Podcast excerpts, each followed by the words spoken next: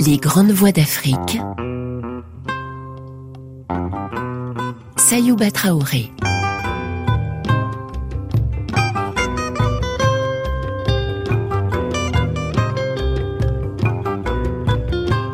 Samedi dernier, nous étions en compagnie de l'écrivaine franco-algérienne Leila Seba. Aujourd'hui, notre second invité dans cette série des grandes voix de la littérature africaine, c'est l'écrivain guinéen Tieno Monenembo, de son vrai nom Tieno Saïdou Diallo, né le 21 juillet 1947 à Poredaka, en Guinée. Un choix qui se justifie pleinement et vous comprendrez pourquoi en écoutant cette émission.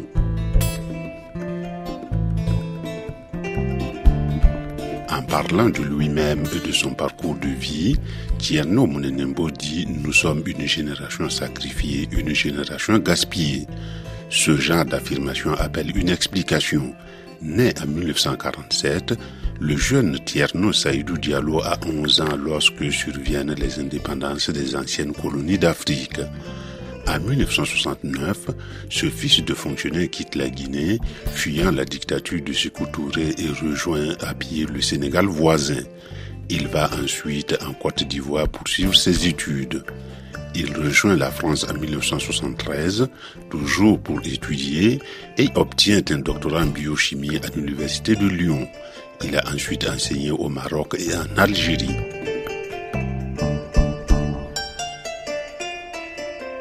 C'est en 1979 qu'il publie son premier roman et devient Tierno Monenembo.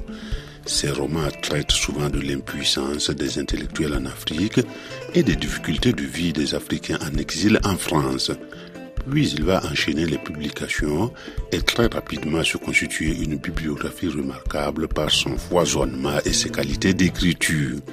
Dans cette première partie des grandes voix de la littérature africaine, nous vous proposons l'émission Littérature francophone d'aujourd'hui, produite par Diogène Karabaïnga et Seuf El Badawi en mars 2003. Précision que Tieno Monenembo est interrogé par Bernard Magny.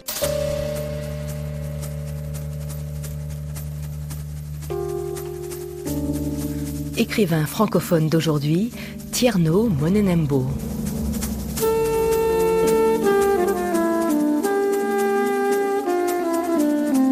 Une production de Seuf El Badawi.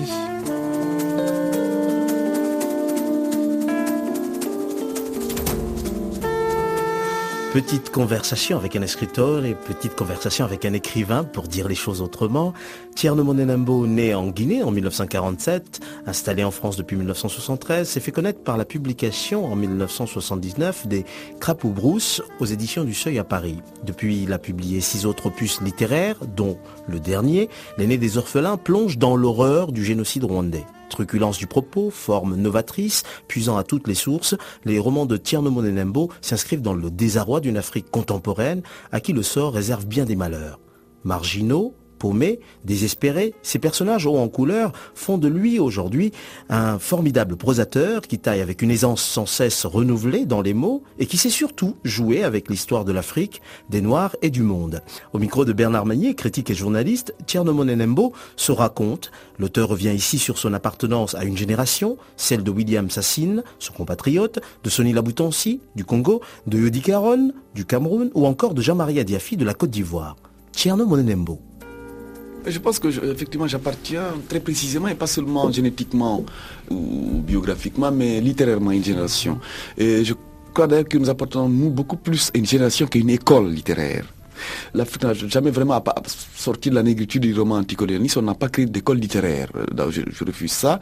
Mais ce qui est extraordinaire, c'est de voir quand même qu'il y a une génération, c'est-à-dire qu'il y a la naissance à la fois d'individus dans une époque précise, parce qu'on parle souvent de génération 1947, en même temps d'un style d'une manière d'écrire et de se comporter par rapport à l'Afrique qui est arrivée à la fin des années 70. Une génération aussi qui a peu ou très très mal connu la colonisation ah, et qui a par contre connu l'indépendance, les indépendances et toutes ces, avatars. Exactement, et tous, ces avatars. Parce que je pense que c'est passé par nous d'abord. Hein. Elle a été faite pour nous, par le principe, mais en fait, elle a été faite surtout contre nous, moi je dirais. Quand mon pays est devenu indépendant, j'avais 11 ans. Mais c'est nous qui avons été les premiers sacrifiés, et même pas sacrifiés, parce qu'on parle souvent de génération perdue comme on en parle aux États-Unis, moi je réponds souvent que non, nous ne sommes même pas une génération perdue, nous. Nous sommes une génération gaspillée. C'est différent. Mais ce qui est extraordinaire, c'est de voir que à la fin des années 70, moi je donne mon premier roman, Les Crapauds Boost aux éditions du Seuil.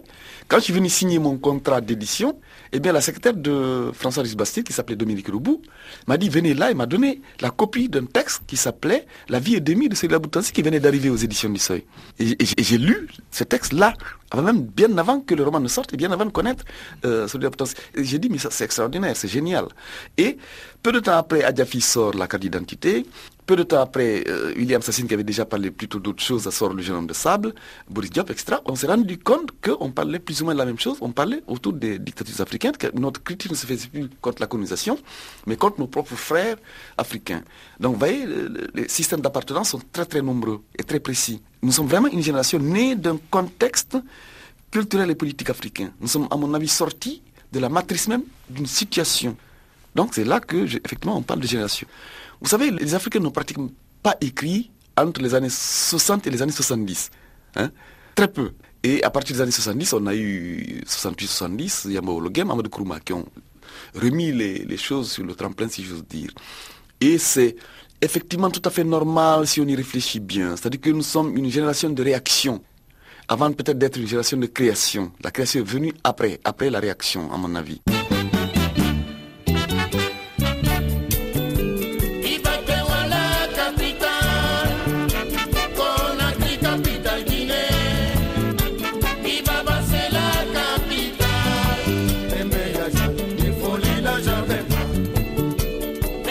Vos écrits, vous souhaitez interpeller, déranger euh oh, Je pense que j'ai pas tellement de but. C'est que c'est très très difficile parce que nous sommes les premières générations déconnectées en Afrique. Jusque-là, la génération, les Africains étaient contenus dans un système ou tribal ou rituel. Ou... Mais nous, on a été la première génération parfaitement déconnectée par rapport même à notre héritage traditionnel avoir l'indépendance, avoir au pouvoir à, l'âge de 11 ans. On a d'abord voyagé vers le pseudo-marxisme, on est revenu presque vers l'intégrisme musulman, même idéologiquement, on a fait tout, et c'est collectif, on a fait toutes sortes de voyages. On est venu de vieilles traditions africaines, on a subi la colonisation française, puis on a été marxiste, soi-disant, le régime était marxiste, soit-disant on a eu des relations avec les pays de l'Est. On s'est même déconnecté par rapport à notre voisinage africain immédiat. La Guinée n'a même pas d'ambassadeur en Côte d'Ivoire, au Sénégal, par exemple. Nous avons plutôt des relations avec la Pologne, la Tchécoslovaquie, la Hongrie. Et puis, bon, ensuite, il y a eu l'exil. Très jeune, 22 ans, c'est assez jeune. Et comment voulez-vous que j'ai, n'ayant pas de vrai passé, je ne peux pas me projeter réellement?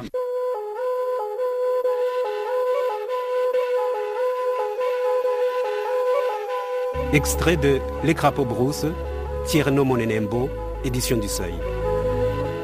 Pendant que notre peuple entier serre les rangs derrière Samatraque, notre illustre président, et s'en va à l'assaut du progrès et de la liberté, des individus obscurs, des créatures nées par hasard sur notre sol maternel, rampent dans l'ombre, élaborent des plans machiavéliques contre notre pays, notre peuple, notre cher président.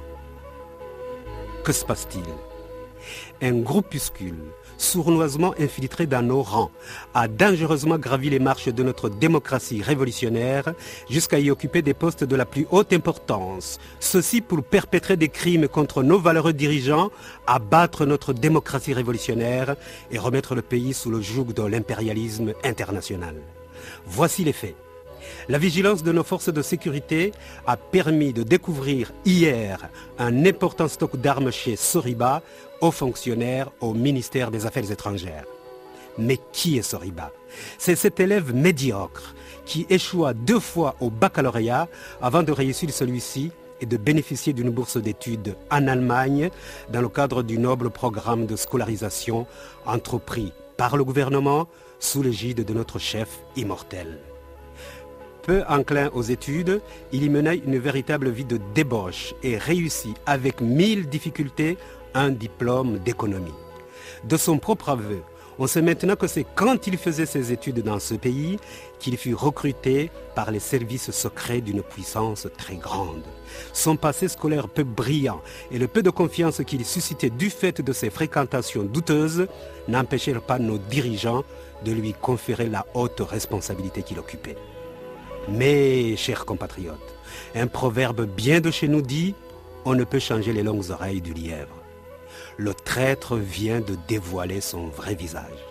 Le peuple, tout le peuple, ne tardera pas à lui infliger la juste sanction qu'il mérite. Nous sommes déjà sûrs que la vigilance et la lucidité de ceux qui ont la lourde mission de nous conduire au bonheur ne failliront pas à cette volonté du peuple. Par vos écrits, vous représentez un, certain poids, vous avez une, possibilité de vous exprimer que d'autres n'ont pas. Est-ce que vous utilisez cette audience? Est-ce que vous allez au bout de cette audience? Et en un mot, est-ce que vous seriez tenté par une aventure politique, par exemple? Moi, je vais tout à fait au bout de cette expérience-là. Je, donnerai deux anecdotes simples pour vous montrer que je, vais jusqu'au bout. J'ai fait des conférences à Abidjan et je viens de Djibouti. J'ai fait des conférences à Djibouti, notamment dans les lycées et les collèges. Or, moi, je pense que mon premier rôle d'écrivain, c'est de choquer l'esprit et la mentalité de l'Africain d'aujourd'hui. Et ça, j'y arrive. C'est-à-dire que je les, je les perturbe d'abord, euh, immédiatement, quand je leur parle. C'est-à-dire que je fais tout pour casser toute cette pesanteur qu'on leur a mis sur la tête depuis les indépendances par le discours uniforme qu'ils entendent à la radio, ces images stéréotypées qu'ils voient à la télévision, toujours le ministre bien en, grand boubou, en costume cravate, qui leur raconte des choses très très soporifiques, parfaitement vides, que tout ira bien, vous en faites pas, il suffit de d'applaudir le président tout marchera. Moi je les choque. Je commence par ça. Je me rends compte qu'ils marchent. Ils fonctionnent très très très bien avec moi, pas seulement sur le plan intellectuel, mais aussi sur le plan affectif. On arrive à se trouver des combinaisons extraordinaires, notamment avec les jeunes. Et je m'en suis rendu compte dernièrement à Djibouti. C'était, quelque chose d'extraordinaire parce qu'ils m'ont poursuivi jusqu'à l'aéroport. C'était, formidable. Ils venaient à l'hôtel, ils, voulaient qu'on parle. Et je me suis rendu compte qu'effectivement, qu'on avait des choses à se dire ensemble. Alors je repose la, seconde partie de la question. Est-ce que l'engagement politique immédiat est une chose qui vous tente? Ce qui est aussi d'ailleurs curieux, il faut quand même l'avouer, j'ai toujours été engagé politiquement, j'ai toujours été militant, j'ai jamais fait de la politique, euh, je ne suis pas un politicien, je suis un militant je, milite pour, j'ai toujours été un passionné d'unité africaine, un passionné d'indépendance, un passionné de liberté. Même pas d'indépendance, mais moi je dirais de liberté. C'est-à-dire que le langage militant africain a tellement été perturbé par nos aînés que je me demande s'il faut le faire aujourd'hui. C'est devenu tellement sale, tellement pourri. J'ai milité à la fin en France, jusqu'à ce que je me rende compte que le principal rôle de la FIANF été de fournir des ministres aux dictateurs que la FIANF, justement, qui voulait combattre. Voyez, moi j'admire quelqu'un en Afrique. Vraiment, je pense que pour moi c'est le meilleur des intellectuels euh, africains, le plus... J'admire deux d'ailleurs, c'est Mongo Betty et Jean-Pierre Ndiaye. Mongo Betty a une logique avec lui-même. Il a toujours combattu pour des idées, pas pour les régimes politiques tous ces petits intellectuels africains foireux ont tous soutenu Touré, sauf Betty. Mongo Betty a soutenu l'indépendance et la liberté pour la Guinée. Et dès le début, il a pris sa, distance par rapport à Sékou Touré. Jean-Pierre Ndiaye a soutenu Sékou Touré, mais il a eu l'honnêteté, quand il s'est rendu compte de qui c'était, d'écrire. Il a écrit pour Sékou Touré, après il a écrit contre, pour se déjuger. Et je pense que le rôle d'un intellectuel, c'est de se déjuger. Il n'a pas la vérité, il a le doute, il a l'approche peut-être. Et, et ces deux-là, je les admire à cause de ça. Mais ces autres-là, c'est pas la peine. Si, on parle un petit peu de l'avenir et de l'avenir au sens euh, de la politique au sens très très large du terme, pas du tout de la politique politicienne, est-ce que vous avez l'espoir, l'impression que l'histoire africaine va va renouer avec l'intelligence? C'est une de vos formules. On espère. Moi, je pense que, justement, c'est peut-être la grande tragédie de l'Afrique, c'est cela. C'est que l'intelligence a toujours été marginalisée et assassinée en Afrique. En tout cas, convaincu, je ne sais pas si ça se fera, mais je suis convaincu que tant que l'histoire, et notamment la politique, n'auront pas renoué avec l'intelligence, ou en tout cas au moins avec le bon sens. Nous resterons où nous en sommes, c'est-à-dire dans la débilité collective. On voit ce qui se passe au Rwanda. Nous sommes aussi devenus des fascistes maintenant. C'est formidable. C'est la preuve qu'on a évolué.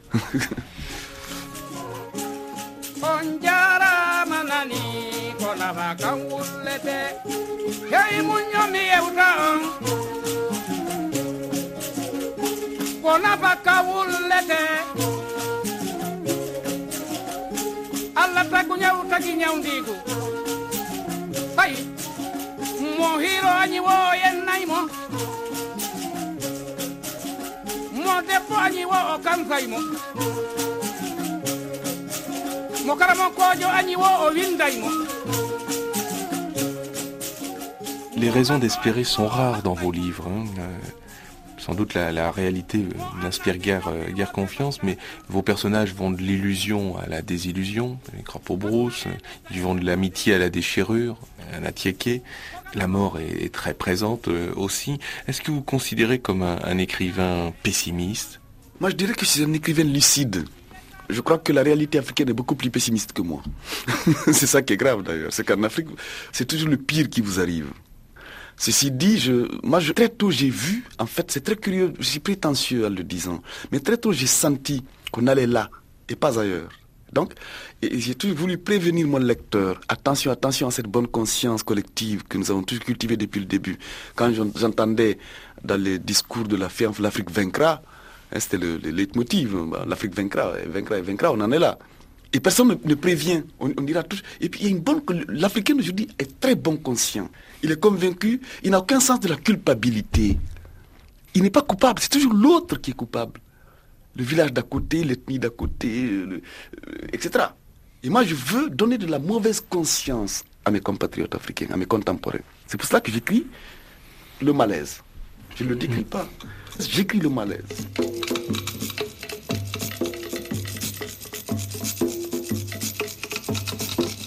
L'écriture pour vous représenterait quoi?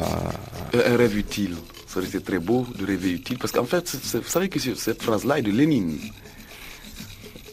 Un rêve utile est le titre du troisième roman signé par Tieno Monenembo aux éditions du Seuil. Il raconte les aventures d'un jeune étudiant africain en France, à Lyon précisément, où a déjà vécu l'auteur.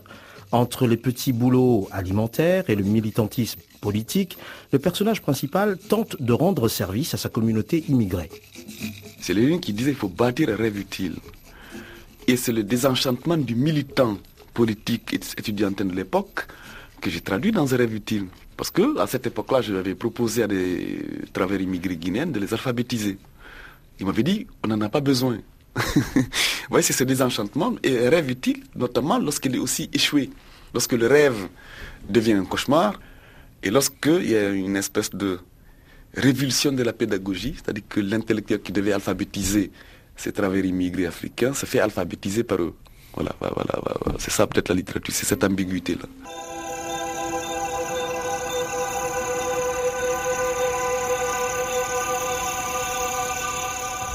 Extrait de Les crapauds brousse, Tierno Monenembo, édition du Seuil. Ici, mon frère, la seule arme valable, c'est la ruse, répondit le passeur. Tuer un lion peut en ameuter mille autres. Même les pillards n'ont que quelques couteaux. Leur véritable arme est la connaissance de la brousse. S'ils se permettent ce qu'ils font, c'est parce qu'ils ont la brousse en tête. Ici, les hommes sont à armes égales. Seule l'opiniâtreté et la connaissance de la brousse peuvent déplacer la balance. La brousse est une chose trop méchante pour qu'on y joue le bravage. Pour brider cet animal, il faut de la ruse, rien que de la ruse si vous voulez me croire.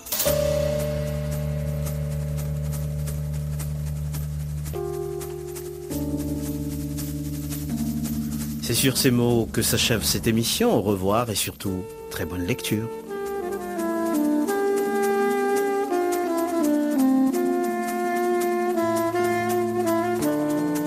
C'était Tierno Monenembo, une production de Seuf El Badawi.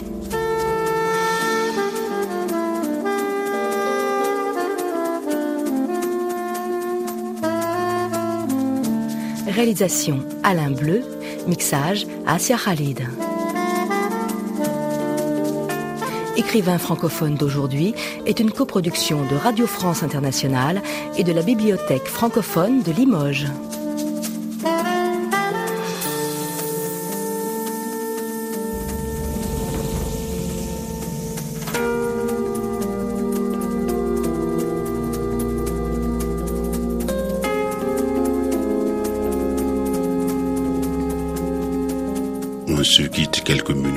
Flash d'information et on retrouve Tierno Monenembo. À tout à l'heure.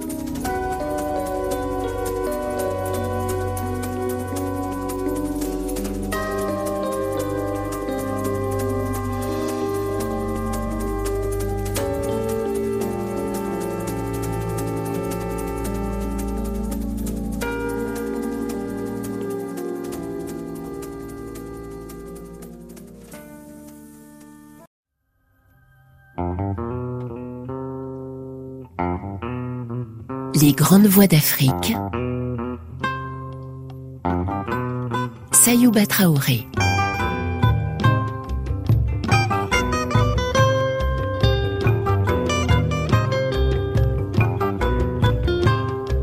moi, je veux donner mauvaise conscience à mes compatriotes africains, à mes contemporains, et c'est pour ça que j'écris le malaise. Ainsi parlait Tierno Monenembo avant le flash d'information. Pour rester dans la même veine, disons que chaque titre de cet écrivain avait écho à sa sortie. On peut citer les crapauds brousse en 1979, les écailles du ciel en 1986, l'aîné des orphelins en 2000, le terroriste noir en 2012, les coqs cubains chantent à minuit en 2015.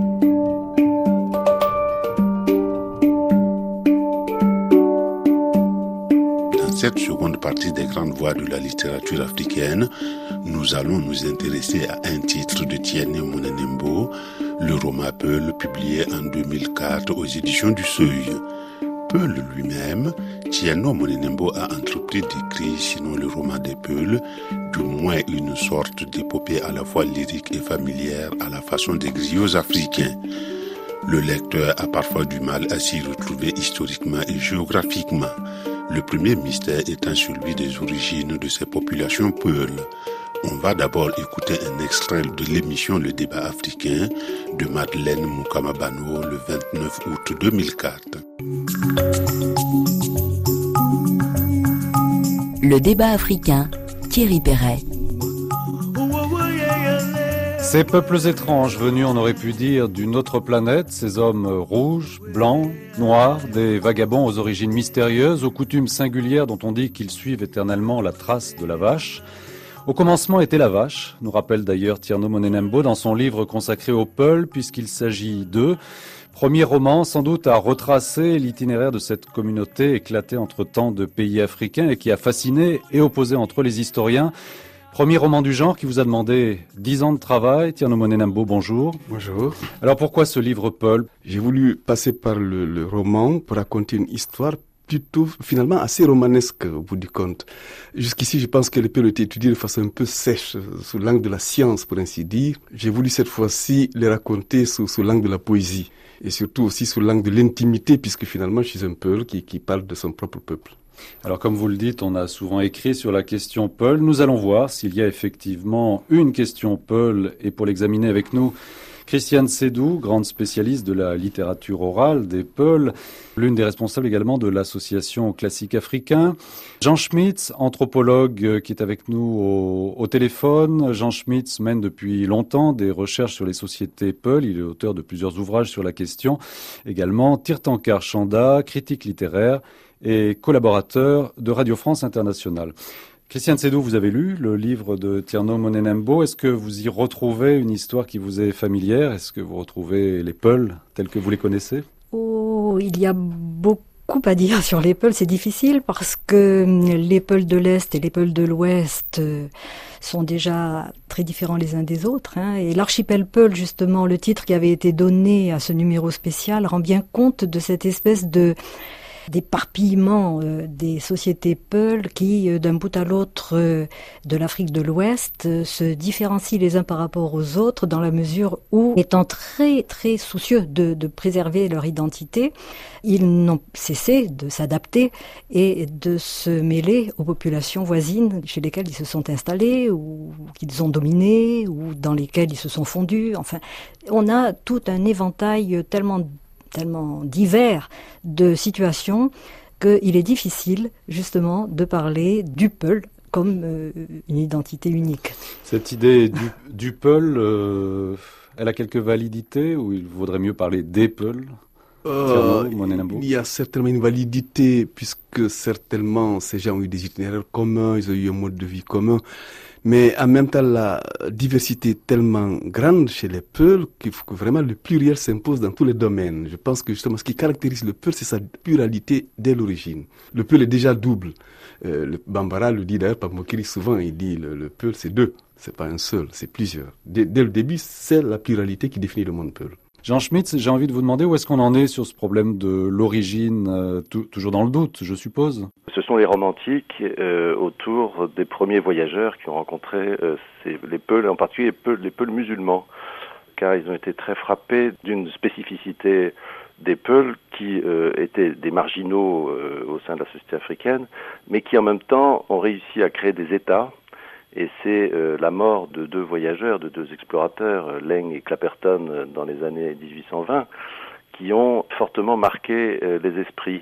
Et à partir de ce moment-là, s'est élaborée toute une mythologie sur le fait que les Peuls étaient comme des populations blanches parmi les Noirs. D'où ce qualificatif de rouge qui, dans la, dans la, théorie des couleurs, si on peut dire euh, arabe, signifie en fait euh, de couleurs mélangées. Donc cette raciologie politique euh, insistait sur la capacité à créer des États, et en particulier de, justement de faire mourir des, des voyageurs, des chrétiens, euh, et d'autre part, euh, ce qui faisait l'unité de ce peuplement peul, c'était justement la langue, à savoir que les États créés euh, autour de, Sokoto et de la descendance de Ousmane Danfodio, le grand djihadiste qui a créé toute une série d'États au nord du Nigeria au début du, 19e siècle, eh bien, ces gens recrutaient des soldats complètement à l'ouest, au Bundu, dans les régions que, dont parle Tierno Monenenbo, euh, au Fouta Jalon et au Fouta Toro, c'est-à-dire dans la vallée du Sénégal.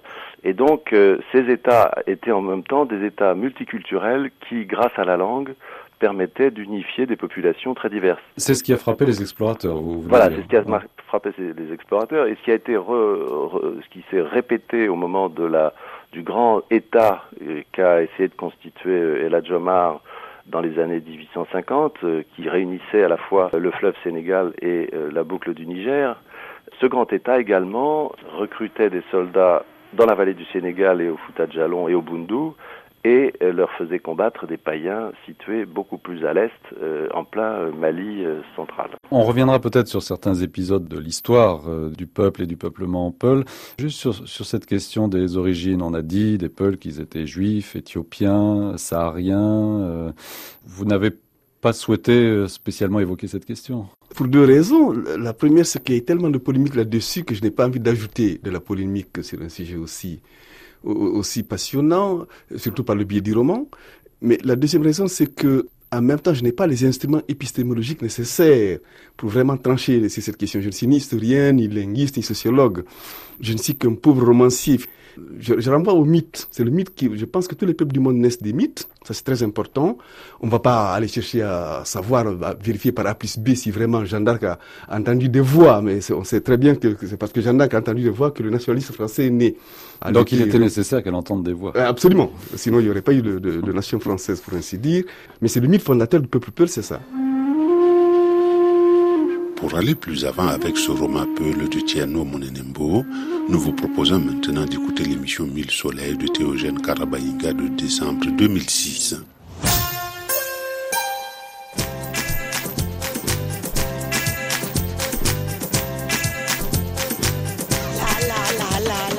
Mille soleils. Mille soleils, Théogène Karabayinga. Au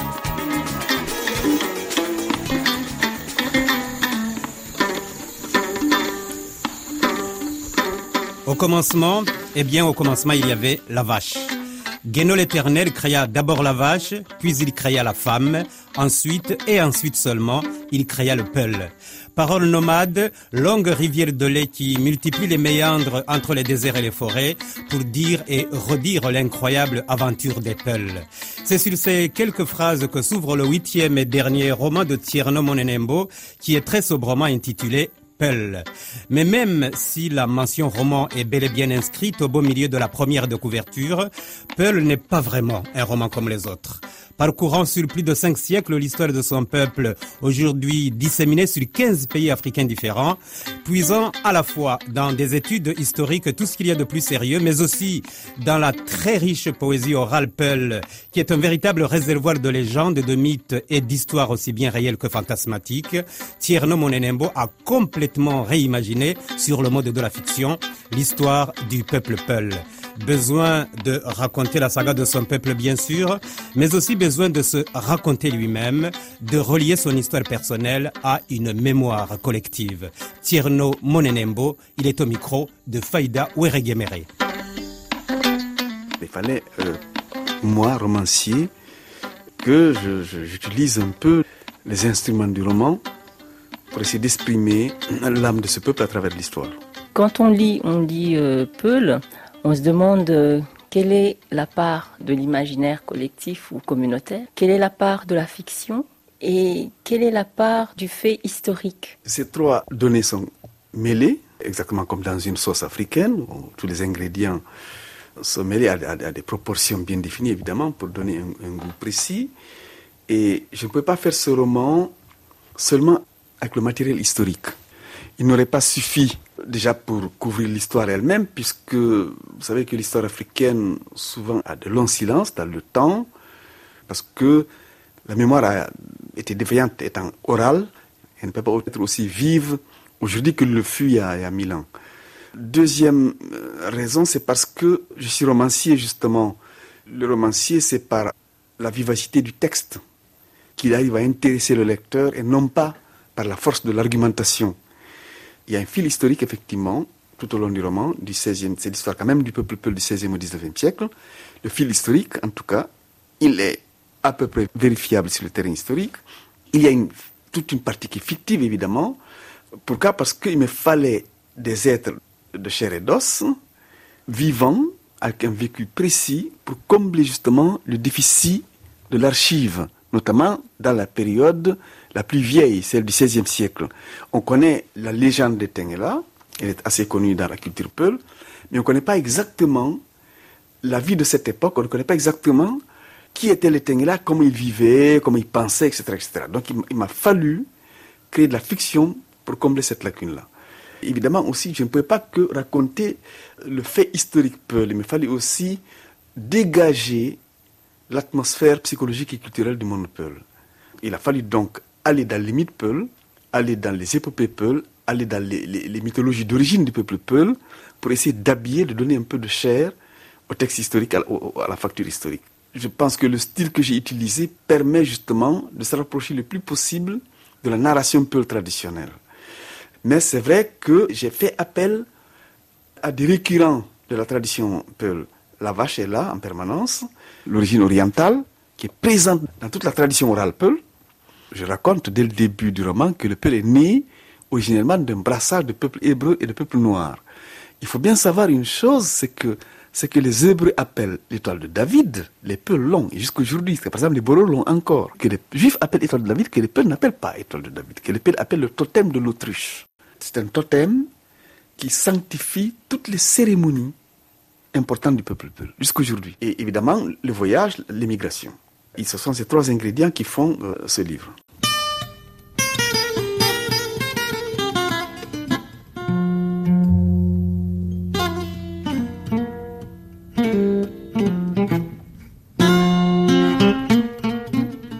Le Peul dit La vache est supérieure par les services qu'elle rend à toutes les œuvres de la création. Elle apparaît, le désert refleurit. Elle mugit, le règle s'adoucit. Elle s'ébroue, la caverne s'illumine. Elle nourrit, elle protège, elle guide, elle trace le chemin, elle ouvre les portes du destin. Le Peul dit, Dieu a l'univers tout entier, le Peul a des vaches. La savane a des éléphants, le Peul a des vaches. La falaise a des singes, le Peul a des vaches. La lande a des biches, le Peul a des vaches. La mer a des vagues, le Peul des vaches.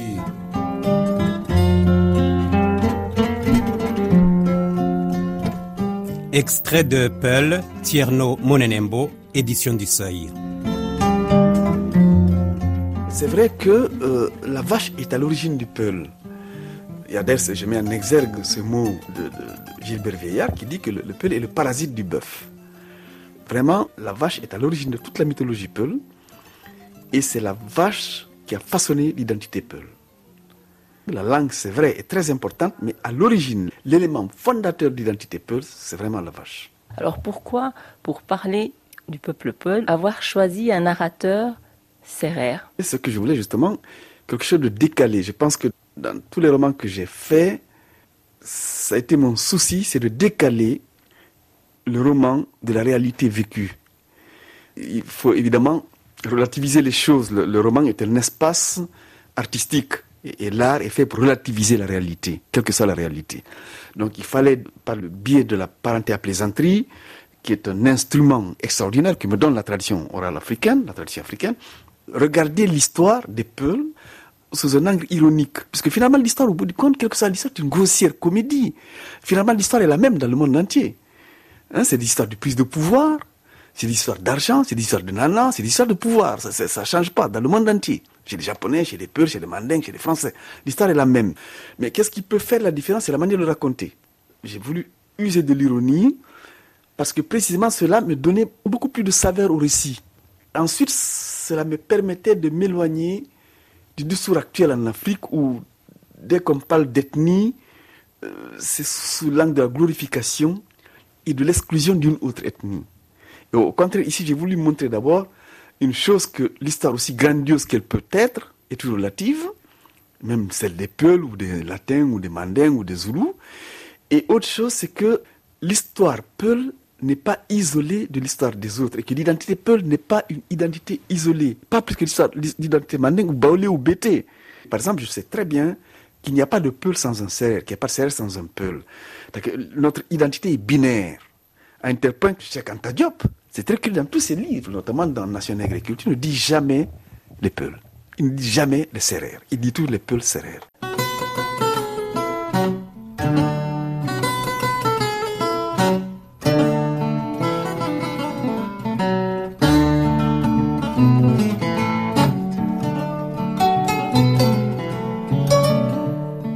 Désir de se raconter et de raconter aussi l'histoire de son peuple, nous le disions tout à l'heure. Désir également pour Tierno Monenembo de s'acquitter d'une autre tâche en écrivant ce roman, celle de la reconstitution et surtout de la transmission d'une mémoire éclatée. Disséminée sur le territoire de 15 pays africains, de la Mauritanie au Cameroun en passant par le Sénégal, le Mali, le Tchad, la Guinée, la Guinée-Bissau, le Libéria, la Sierra Leone, le Ghana, la Côte d'Ivoire, le Niger, le Burkina Faso, le Nigeria ou encore la Centrafrique, les Peuls, peuple nomade devenu sédentaire, sont en train de perdre petit à petit leur identité historique et culturelle. Et pour Tienno Monenembo, il fallait absolument faire quelque chose avant qu'il ne soit trop tard. Étant donné qu'il n'y a plus d'État Peul ou de nation Peul, politiquement, il n'en reste plus. Il ne restera plus qu'une culture Peul il ne s'applique qu'un sentiment identitaire Peul. Mais je crois que ça, c'est propre à toutes les études d'Afrique de l'Ouest qui ont subi la colonisation. Parce que toutes nos histoires ont été, cassées, brisées. Parce que les colonisateurs sont venus tracer des espaces territoriaux à eux, dans lesquels nous sommes obligés de composer. Et pour que nous puissions y vivre, il faut que chacun réduise un peu sa prétention identitaire. Il faut que chacun accepte la présence identitaire de l'autre. Sinon, ça ne marche plus. Ce seraient les conflits permanents. La Côte d'Ivoire est là, le Rwanda est là, les Aïrés là, etc., jusqu'à l'Algérie. Parce que le problème berbère se pose d'emblée au Maghreb aujourd'hui. Et donc, euh, on est obligé tous de composer identitairement. Mais en même temps, le fait de composer identitairement ne doit pas annihiler le droit à une histoire et à une culture. C'est un droit que je revendique et ce droit-là, si on ne me le donne pas, moi je le prends. Je n'attends pas l'autorisation du parti ou du gouvernement pour être un peuple. Je ne suis pas peuple par autorisation. Ceci dit, en tant que je dois accepter l'existence du Serrer, du Diola, du Malinké, du Soussou, du Guérzé, du Thomas. C'est ma responsabilité, c'est mon devoir d'Africain. En même temps, c'est la responsabilité du devoir des autres ethnies d'accepter ma présence et ma personnalité historique et culturelle.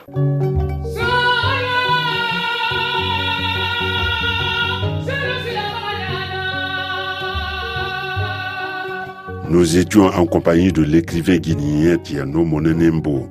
La semaine prochaine, il y aura dans les grandes voies de la littérature africaine la camerounaise Werwere Liking. Merci à la Sonothèque de Radio France Internationale. Un grand merci à Eva Piedel pour la réalisation de ces grandes voies de la littérature africaine. À samedi.